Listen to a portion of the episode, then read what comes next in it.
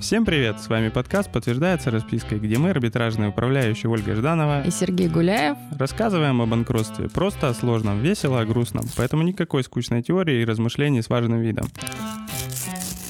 Всем привет! У нас сегодня необычный выпуск. Мы запускаем новый формат. Мы хотим выпускать наш подкаст не только в аудио виде, но и в видеоформате. И вот решили открыть этот выпуск видеоформатный. Встречи с э, нашим новым гостем. У нас сегодня в гостях Роман Лукичев. Роман Лукичев занимается корпоративным структурированием. Вообще такой юрист-специалист по корпоративному праву. Мне нравится такая фраза, как архитектура партнерств, да, архитектура корпораций. Вот это, собственно, то, чем занимается Роман. И мы сегодня, наверное, хотим поговорить, опять обсудить какие-то вещи на стыке корпоративного и банкротного права, поговорить про риски, которые возможны как раз вот при всевозможных партнерствах, при каких-то корпоративных взаимоотношениях и обсудить вообще, как это бывает, во что может выливаться, да, и чем заканчиваться. Да, всем привет. Роман, привет. Ну, уже исчерпывающе мы характеризовали то, о чем мы сегодня будем говорить, поэтому я долго отнимать время время не буду и передам слово Роману. Да, коллеги, здравствуйте. Отдельно хочу вас поблагодарить за то, что я стал первым вашим гостем в новом формате. Само по себе этого дорогого стоит. Что касается меня, да, я занимаюсь в основном вопросами, связанными со слияниями и поглощениями сделки M&A, структурированием бизнеса и наследственным планированием. И вот эта триада, она на самом деле едина, потому что она в совокупности позволяет обеспечить максимальную сохранность активов для тех лиц, которые ими владеют, да, или, соответственно, там передать тем лицам, которые они хотят. Да, я, наверное, немножечко там сужу нашу тему, потому что говорить про это, я думаю, можно очень долго-много. Мы сегодня, наверное, начнем наш разговор с того, какие вообще виды бывают инвестирования, которое подразумевает, ну, какое-то вхождение, скажем так, в общество, да, либо какое-то опосредованное управление этим обществом, может быть, не опосредованное, да, вот давай расскажи, наверное, нам, как это бывает в идеальном мире, а мы тебе расскажем, как это иногда заканчивается. Как это будет в банкротстве, когда уже все будет не так радостно. Да, смотрите, то есть мы для себя себя. То есть та градация, которую я же скажу, это то, как я и моя команда работаем и подразделяем эти виды инвестиций. Для нас первое, там, первый уровень — это портфельный инвестор. Обычно он не требует какого-то серьезной корпоративной обвязки, то есть это лицо, которое, как правило, в 99% случаев инвестирует денежные средства в бизнес и заинтересовано только лишь в получении дохода от этих инвестиций и возврата денежных средств. То есть тут корпоративной составляющей практически не бывает. То есть это может быть выдан займ обществу, который подлежит возврату. Крайне редко бывает, что под такой такой займ, происходит какое-то обеспечение, например, в виде долей в обществе. Но это скорее большое исключение из общего правила. Второе, уровень инвестирования, это инвестор по нашей градации. Да? Это лицо, которое также инвестирует в основном денежные средства, которое претендует на возврат этих денежных средств, получение доходов, но добавляется к первому уровню обеспечение общего контроля над своими инвестициями и деятельностью объекта инвестирования. Как правило, это происходит через схождение уставный капитал общества и управление этим обществом через институты общего собрания участников, ну или там собрание акционеров. Третье направление, которое в большей степени у нас распространено, в основном с которым мы работаем, это партнерство. Да, то есть это когда несколько лиц инвестируют в один бизнес, не только деньги, но, может быть, различные права, в том числе вот э, буквально недавний кейс, мажоритарный партнер деньги вообще не инвестировал, а инвестировал личные связи. И личные связи, которые позволили обществу заключить очень крупный контракт. А остальные участники, ну, соответственно, там денежные средства, кто-то за счет э, права аренды офисного помещения, ну, что-то другое. Так вот, эти инвесторы, они не только хотят обеспечивать какой-то общий контроль деятельностью общества или общества или группы компаний, но и прямой контроль через оперативное управление. И им уже нужен не возврат инвестиций, а получение прибыли, да, дохода от деятельности их бизнеса.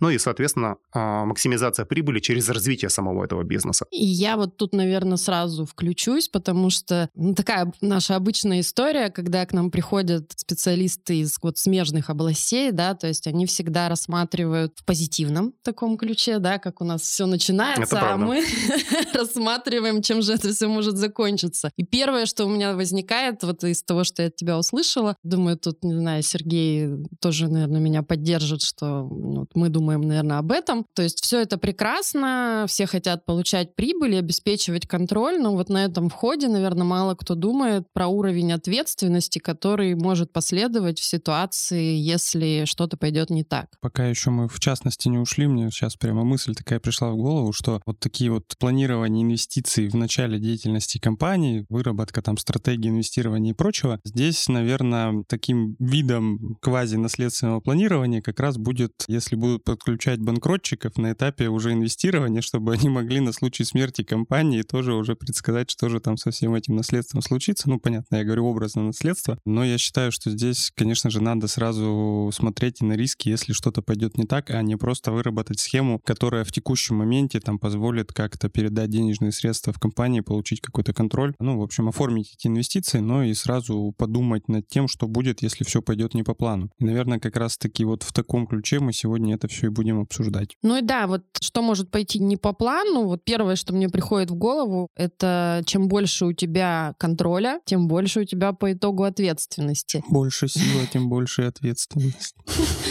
Да, и, наверное, я тут вижу несколько рисков ситуации, вот, э, скажем так, таких партнерств, да, то есть мы рассматриваем вариант, когда у нас инвесторы либо входят, просят какую-то долю, да, за инвестирование, либо это прям, ну, такие полноценные партнеры, распределяют какой-то уровень вот этого контроля участия. Ну, Первое, что, о чем думаешь, это последствия в виде привлечения к субсидиарной ответственности. Да? И здесь мы видим довольно большие риски, если организация у нас оказывается в кризисе. Вот как ты считаешь, вообще обсуждаешь ли ты со своими клиентами варианты вот этого контроля с этой точки зрения, да, как бы чем это может быть чревато в дальнейшем? Да, смотрите, я тогда начну ответ с, как бы больше на тезис Сергея, а потом перейду к твоему. То есть, конечно, когда мы осуществляем планирование инвестиций или разработку модели ведения бизнеса, работает над этим не один человек.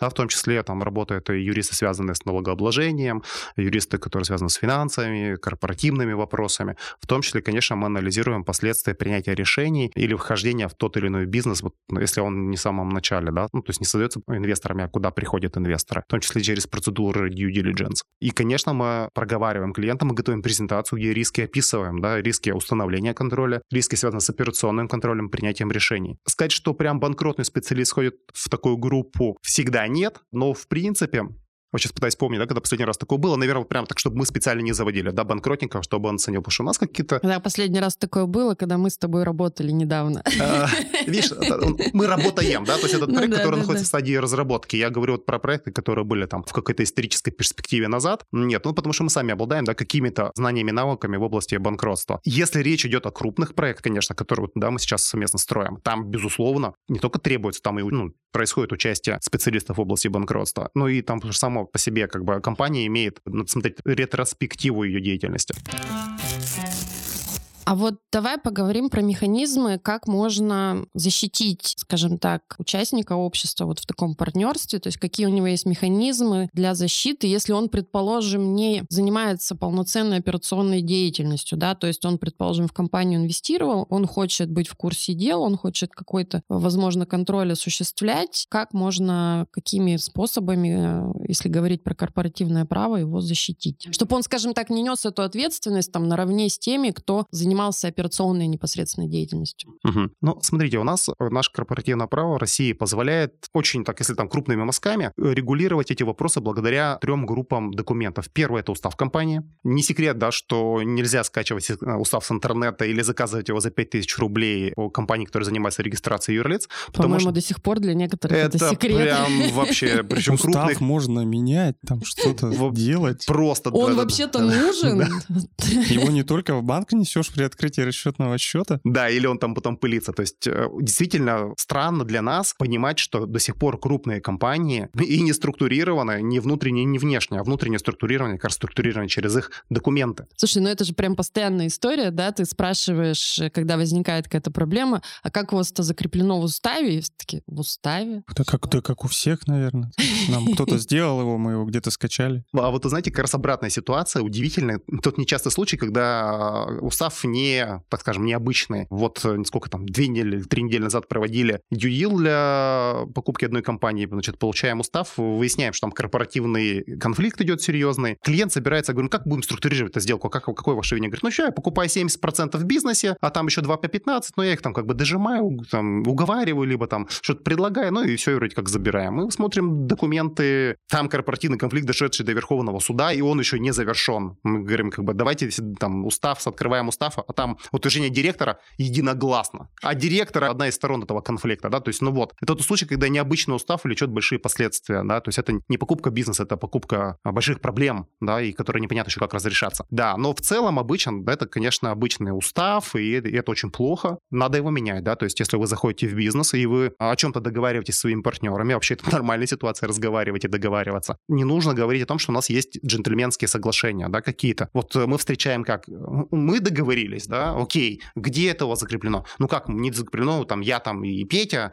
сели за стол, значит, и там договорились. Я говорю, ну как-то вы записывали? Ну да, у нас есть там листочек А4. Я говорю, ну давайте его посмотрим, что мы сможем с него взять. Уже с этого начинается, да, то есть договоренности, которые вы называете джентльменскими, можно и нужно формализовывать, да, превращать их в бумагу. Часть этих договоренностей можно отнести в устав. У нас э, корпоративное законодательство позволяет это сделать через, например, наделение дополнительными правами или возложение дополнительных обязанностей на участника общества. Например, два, там, ну давайте три партнера, да, один партнер отвечает за финансы, один за привлечение клиентов, а третий за там текущую деятельность э, производственную. Так вы окей, вы это распределите, то есть это не обязательно делать через трудовые отношения в обществе. Вы можете наказать в уставе, что значит за партнером один закрывается такая-то сфера ответственности, он несет за нее ответственность, да, и, там, и, и работает в этой сфере, контролирует общество, там, привлекает экспертов. Ну, это его, как бы отдается ему на откуп. Другие участники вправе эту отрасль контролировать, например, через собрание партнеров, через совет директоров, окей, через общее собрание участников. То есть разный уровень контроля отстроить можно. Вот. И, соответственно, возвращаясь к вопросу ответственности, когда и если начнется банкротство общества, и в рамках этого банкротства будет определяться, кто же несет ответственность за банкротство общества, можно будет указать. Да, вот смотрите, я, например, не ответственен за принятие такого решения, потому что я за производство вообще не отвечал. Да, моя цель была привлечь, там, например, инвестиции или работать э, по какому-то другому направлению. Здесь, значит, смотрим протокол общих собраний участников. По этим вопросам, которые привели к банкротству общества, я не голосовал или голосовал против. Да, это вот, кстати, то, о чем мы постоянно говорим, про то, что, пожалуйста, оформляйте все ваши внутренние отношения надлежащим образом. Если у вас предусмотрено и вы проводите собрание участников, да, пусть это будет живое собрание участников с живым протоколом, а не так, что мы все собрались, да, и проголосовали. У нас даже есть в практике, ну, даже не то, что есть, а это постоянная история, когда привлекаем к субсидиарной ответственности, что мы в первую очередь смотрим? Ну, мы смотрим протоколы, но протоколы там, как правило, они тоже все вот такие же, как однотипный устав. А там дальше да... мы что говорим? Что ну, вот раз смотрите... вы тут все были, значит, вы все виноваты. Нам не важно, что вы там рассказываете Да, здесь. более того, вы принимали решение единогласно, у вас тут мы смотрим полное согласие, никто не возражал, все голосовали за, поэтому, ну, пожалуйста, пойдемте-ка все вместе. А у меня вот тут еще один вопрос, такой не совсем, наверное, даже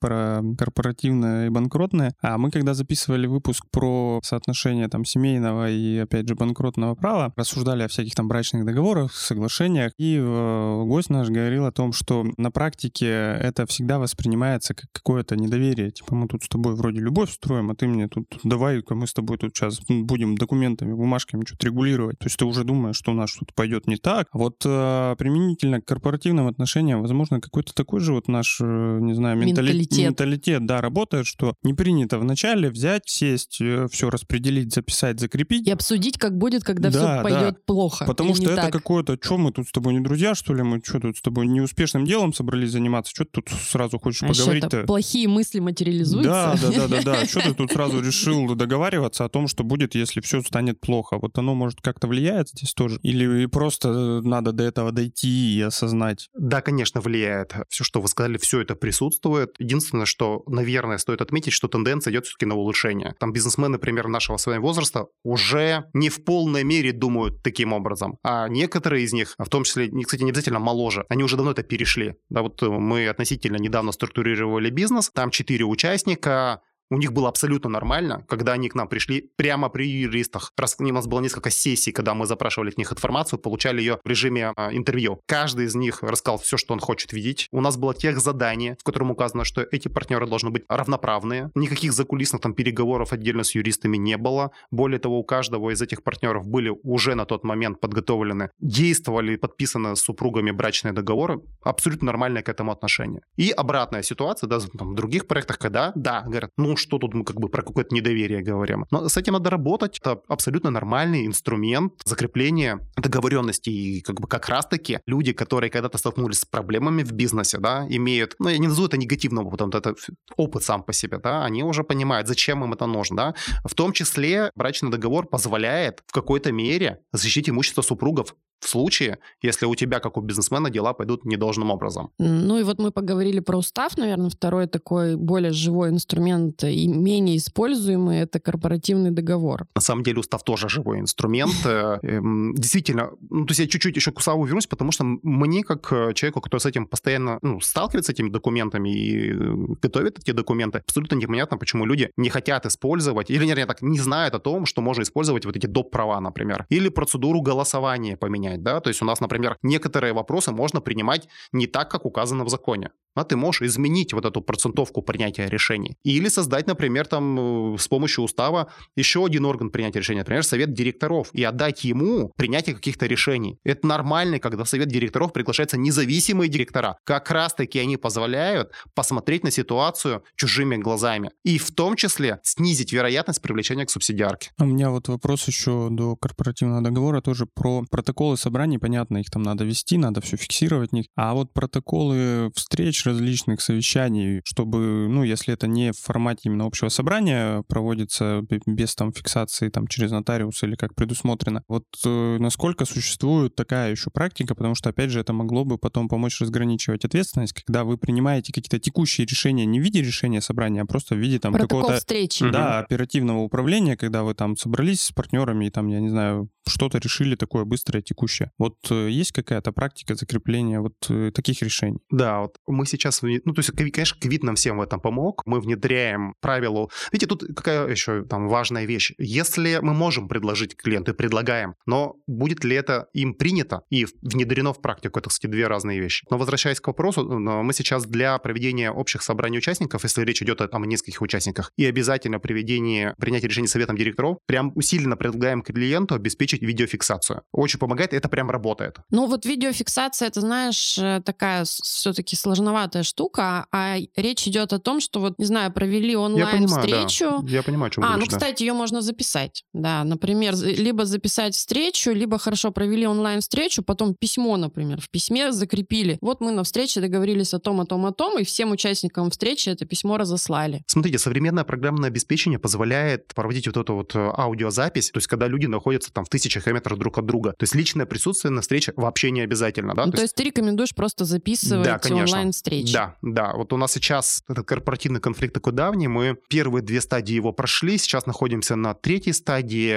И как раз такие аудиозаписи советов директоров и общих собраний участников помогают этому бизнесу не быть разрушенным полностью. Да, то есть мы сейчас проходим по тонкой-тонкой нити, не знаю, как это еще назвать, когда будем надеяться, что с бизнесом все будет окей, и участники друг с другом разберутся цивилизованно, без там, того, что бизнес рухнет. Шансы к этому есть, в том числе благодаря как раз-таки вот этим фиксациям. Вот. Что касается протокола встреч, это все так же, да, то есть одно программное обеспечение позволяет делать записи, ну, того и другого. Тут просто уровень принятия решения, да, то есть, например, устав прямо оговаривает, какие решения принимаются на каком уровне. Да, если это уровень не совета директоров, а каких-то деловых встреч между партнерами, между топ-менеджером и партнерами, между только топ-менеджерами, или топ-менеджером по направлению и его там сотрудниками, окей, это как бы, это все хранится потом на серверах. Мне, это кстати, прям вот пришло в голову, а можно вообще как бы в корпоративном договоре или, не знаю, можно ли это в уставе прописать вообще порядок встречи, например, совета директоров? Конечно. И это будет, наверное, тогда как раз вот этой фиксации. Да, то есть это можно сделать и непосредственно в уставе. Еще есть третий уровень как бы, да, документа, который фиксирует такие договоренности сторон. Это положение об органах управления. Ну, то есть в устав все зашивать можно, но не всегда нужно. Поэтому раз этот э, документ уровнем ниже устава, его можно сделать в, вывести в положение, а в уставе просто указать, что положение об органах управления общества принимается таким-то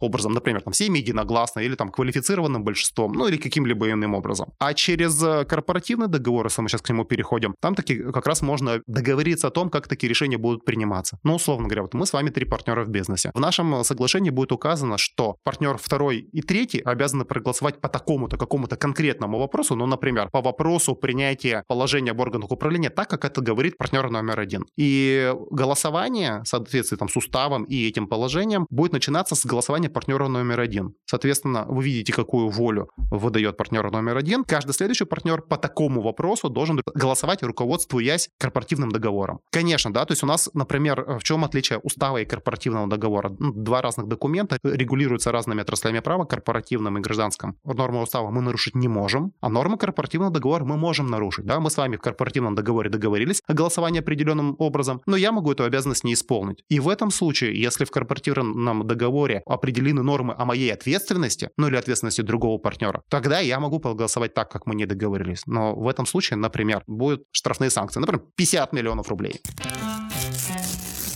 Вот, кстати, интересно, в ситуации, когда я как участник обязана да, присоединиться к тому, как проголосовал, например, первый партнер, как будет субсидиарная ответственность распределяться. То есть, с одной стороны, мы заранее договорились, но с другой стороны, решение принимал не я. Ну, я думаю, здесь можно какую-то аналогию проводить с эм, тем, что у нас, допустим, как директор, там, ну, руководитель, он не обязан соглашаться с решениями с участников. То есть, если он видит, что, очевидно, будет вред какой-то принесен этим решением, он может его не исполнять. То есть, и здесь то же самое. Он может, допустим, принять последствия своей ответственности за отказ проголосовать, но при этом проголосовать против, там начнутся какие-то споры по урегулированию вот этого корпоративного договора, но если потом дойдет до банкротства, он всегда может сказать, «Э, да, я был обязан проголосовать, но я не проголосовал, я там согласился с ответственностью, но я не подчинился этому решению, потому что считал, что будет плохо, ну и плохо, как оказалось, как вы сейчас все видите, мы с вами в субсидиарной ответственности сидим, а я вот не сижу теперь, поэтому я думаю... с вами. Ну не мы с вами, это да, это образный пример, поэтому я думаю, что здесь как-то так будет, а если все согласятся, я думаю, здесь не будет, опять же, работать вот эта ссылка на то, что так мы же по договору были обязаны все голосовать. Вот я и проголосовал. Это то же самое, что вот с формальными протоколами, где все голосуют за, а потом пытаются говорить, что я тут за это не отвечал. Ну, это как раз, видимо, про принцип разумности, добросовестности и вообще здравого смысла.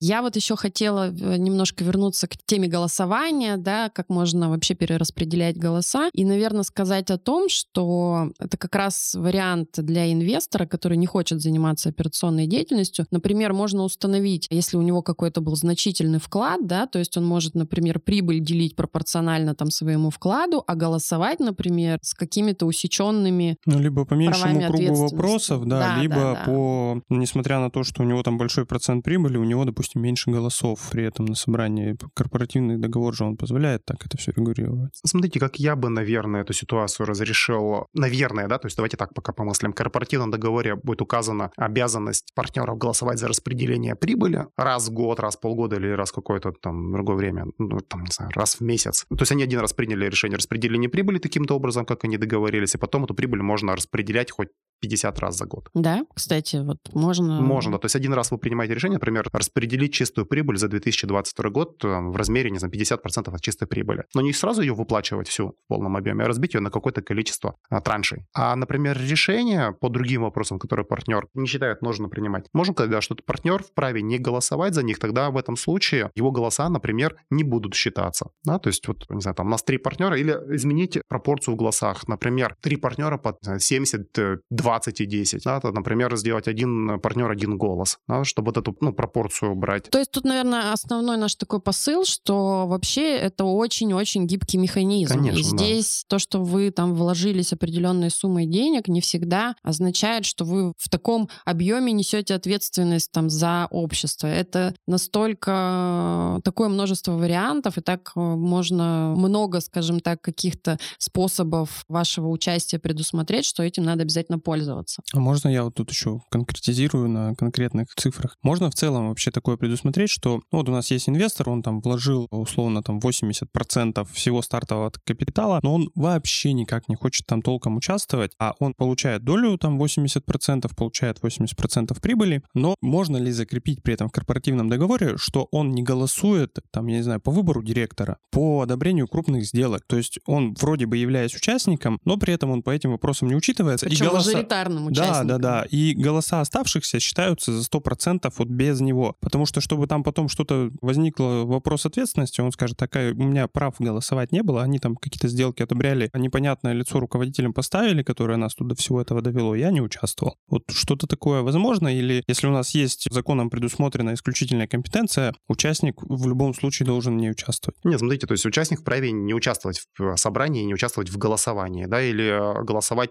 как он считает правильным. А вот в этом случае какие пути могут быть? Точно так же изменить голосование на один участник, один голос, да, то есть в примере, где там у него 80%, а еще двух других, там, не знаю, по 10. По 10, да. В этом случае они будут принимать решение через три голоса, да, то есть что там три голоса, соответственно, голос 80% партнера не является решающим. И он может не принимать участие в собрании, соответственно. Но тут, смотрите, от ответственности, я думаю, в полной мере уйти будет невозможно, потому что хотя бы раз в год, да, у нас общество обязано провести общее собрание годовое, на котором раскрывается информация о деятельности общества за год. И нужно принять решение, утверждают они или утверждают годовой отчет. Да, так вот в этом случае, если это лицо ну, может, наверное, избежать ответственности, только в том случае, если он активно участвовал в собрании и голосовал против утверждения этого отчета. Ну, если там какая-то дичь произошла в обществе за, за этот период времени. В противном случае, если он одобрит годовой отчет, таким образом можно сказать, что он одобрил всю деятельность общества, в том числе решения, которые были приняты без его участия, но с его ведома. Еще один вариант, как бы я, наверное, строил эту ситуацию, когда приходит мажоритарный инвестор, но не хочет принимать решения, я бы тогда все-таки ушел на уровень, самый низкий уровень, уровень портфельного инвестора, сделал бы, наверное, займ, возможно, обеспечивал бы его корпоративно, но пока у нас денежные средства не конвертируются в долю участия, он может не принимать участие в принятии решений. Ну, мы вот обсуждали перед, собственно, нашей встречей, да, вариант с залогом доли.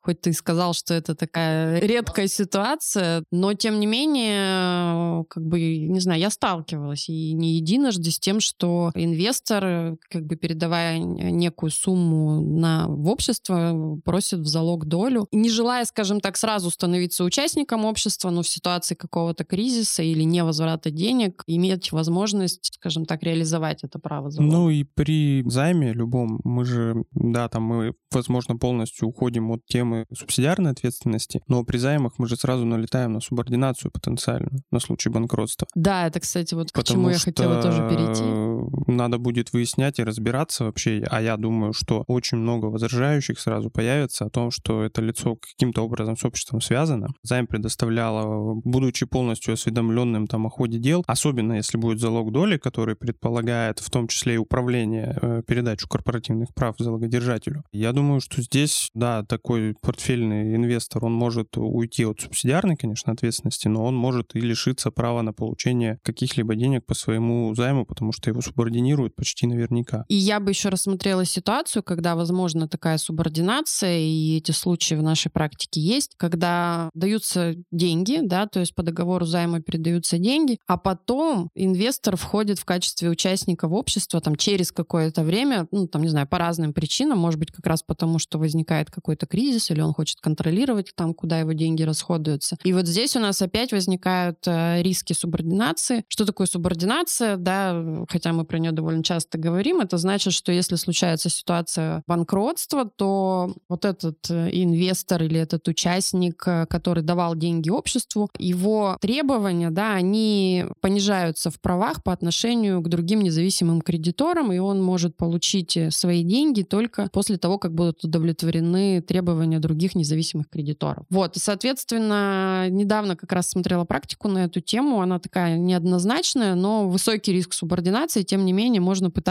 доказывать, что на момент, когда деньги выдавались, участник участником не был и как бы контроль не осуществлял. И Тут еще есть, вот у меня лично в практике такая ситуация была, когда займ был очень давно, в 2002 году аж, а банкротство было в 2019. То есть на момент выдачи займа, ну, точно не было никаких признаков банкротства. И это был один единственный займ. То есть нельзя даже было говорить, что была выработана там, там такая бизнес-система, при которой у общества не было собственных средств, он только на заемной существовал. Нет. В 2018 году займ был погашен, выплатили. В 2019 началось банкротство. Управляющий пошел оспаривать эту сделку. Он вообще причем доказывал, что вообще никакого займа не не было, потому что там, пойди найди в 2002 году следы его, а в 2018 есть возврат по договору займа с 2002 года. Мы смогли доказать реальность займа, вытащили там трухлявые бумажки, уже разваливающиеся из 2002 года. Храните все трухлявые да, бумажки. Да, да, да, да, это опять же к этому. В ячейке.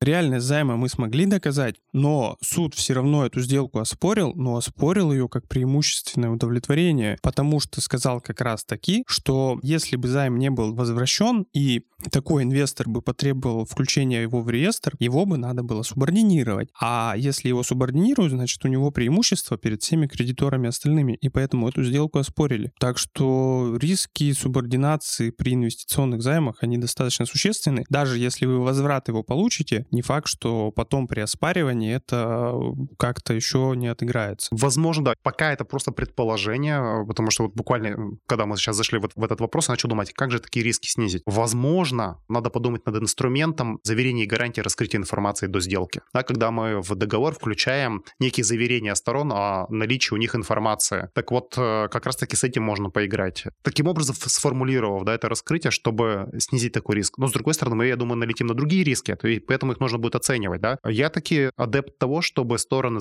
ну, при входе в сделку раскрывали всю имеющуюся у них информацию. Вот прям вся какая есть. Да? Поэтому эти документы, они очень большие. Ну, то есть раскрытие информации, к ним прилагается большой объем документов, подтверждающих эту информацию. Да? Это там бухгалтерские балансы, сведения там, о наличии имущества, ну и многое-многое чего еще, да, там, не знаю, протоколы общих собраний за последние хотя бы три года, ну и так далее. Поэтому этот инструмент можно использовать, да, его нужно просто хорошо продумать.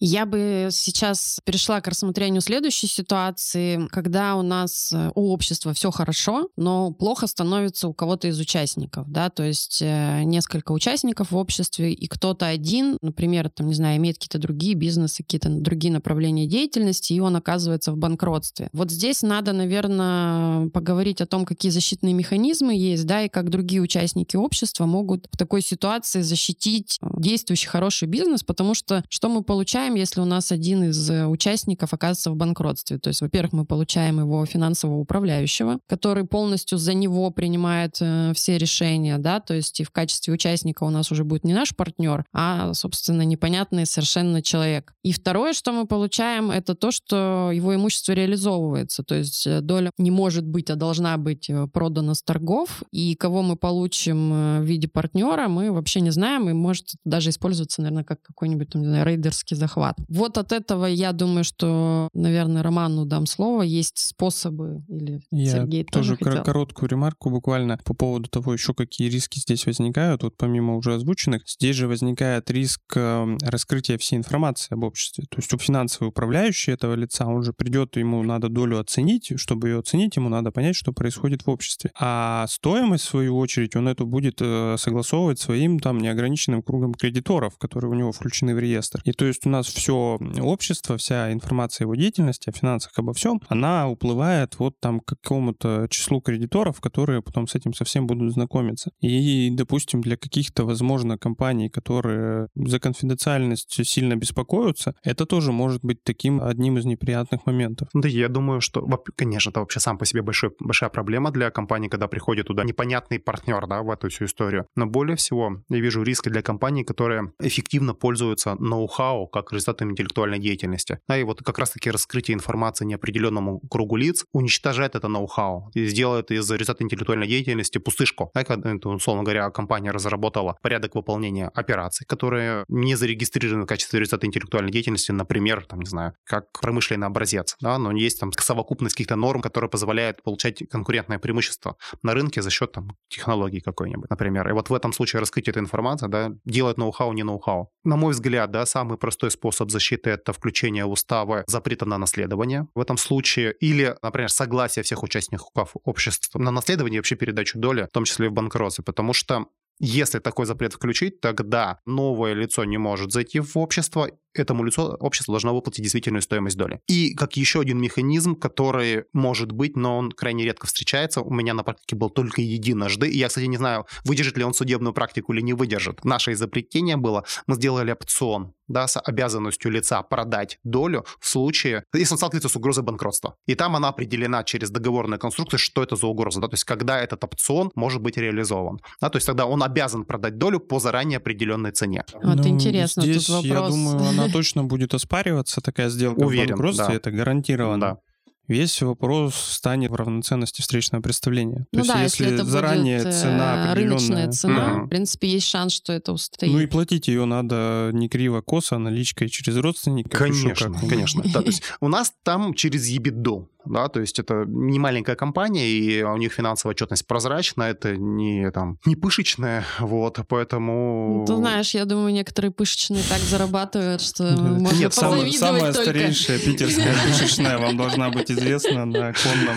которая очередь стоит с Невского самого. Да, нет, знаете, мы в данном случае не про заработки же, да, как бы корпоративные механизмы их действия и формализацию, как бы их использование в ежедневной деятельности. Как правило, все-таки достаточно крупные компании с адекватным менеджментом, они сами заинтересованы в использовании системы, когда принятие решений постоянно фиксируется и когда финансовая отчетность ведется должным образом. Ну вот, кстати, про раскрытие информации я задумалась, можно ли вообще от этого защититься. То есть, по идее, в виде участника мы получим финансово управляющего, общество обязано раскрывать любую информацию. А можно ли здесь какой-нибудь включить режим, там, я не знаю, коммерческой тайны или там, не знаю, запрета дальше, чтобы финансово управляющий мог э, информацию предоставлять Мне кажется, можно, потому что все-таки... Ну, да, по аналогии закрытого судебного заседания. Можно же выдать э, просто справки по стоимости э, там, того или иного актива, не раскрывая его. Допустим, у нас же там вот результаты интеллектуальной деятельности, они же в балансе там не в основных средствах условно зашиты. Ну, предположим, это... а если я прихожу как финансовый управляющий, что, собственно, мы и делаем постоянно, и говорю, так, мне, пожалуйста, все выписки за три года по компании, потому что я как представитель участника и должна их получить. Мне, пожалуйста, предоставьте всю документацию, мне давайте ваши договоры, а если вы мне ничего не дадите, я пойду истребовать через ну, суд. На самом деле я бы тут немного упростил. Мне кажется, что в банкротстве, вот в случае с финансовым управляющим, все решают деньги. И если остальные партнеры заинтересованы в том, чтобы сохранить все свои секретики, и при этом у них есть реальные финансы, они, сейчас у нас еще Конституционный суд дал право преимущественной покупки долевым участникам на торгах, они просто быстренько откупятся от управляющего управляющего с его кредиторами по цене, которая всех устроит, и будут себе дальше спокойно работать. Поэтому если тут есть как бы финансовая возможность и нет желания входить в конфликт с управляющим, а управляющий со своей стороны тоже просто реально управляет финансовыми своего должника, а не засланный какой-то там и, и того участника банкротили не с целью залезть в это общество. Ну вот да, это если тут нет как бы таких рисков. Если это реальная там просто рыночная ситуация банкротства и вопроса просто продажи доли, я думаю, когда появится всех устраивающий ценник, никто там никуда и не полезет. Да, ну, коллеги, я обращу ваше внимание, что мы на самом деле говорим о двух разных вещах. Вы сейчас говорили о том, что когда доля переходит под управление арбитражного управляющего, а есть ситуация, когда, на мой взгляд, этого можно не допустить, да, как раз-таки через запрет в уставе на вхождение новых участников. Ну, тут, понимаешь, а как? как? Это не новый будет... участник. Да, вы правы, да, ведь он еще да, не, здесь, долю еще не продали. Здесь будет да. ситуация, когда да, она выставлена на торги, угу. да, здесь как раз этот запрет сработает, и я считаю, его нужно, конечно, обязательно предусматривать, но в ситуации, когда пришел сам управляющий, это не новый участник. Согласен, это, да. По да, сути, тот же и участник. здесь механизм выхода это тоже не реализовать. Мне кажется, здесь же будут действовать спецнормы. Тут вопрос, кстати, что здесь будет специальной нормой? Корпоративная норма или банкротная норма? Если у нас будет спецнорма и банкротная норма, то, мне кажется, здесь выход, именно право, запрет на продажу и только выплата действительной стоимости доли, она не сработает, потому что по факту для участника банкрота это будет реализация имущества в процедуре банкротства непосредством торгов. А это запрещено напрямую у нас законом о банкротстве. Не может никак имущество банкрота быть отчуждено, кроме как на торгах. Поэтому мне даже кажется, что здесь блокирующее вот это положение, которое запрещает отчуждение какому-то лицу, оно здесь может не сработать. Понятно, что это будет там через суд, через разногласия, но мне почему-то кажется так. Ну, я думаю, что здесь будет, наверное, вот ситуация как раз вот этого преимущественного права. То есть я думаю, что это будут торги, но, естественно, там у участников будет возможность Пре- права первой имущественное ночи. право, да, их никто не лишит, особенно сейчас. Весь вопрос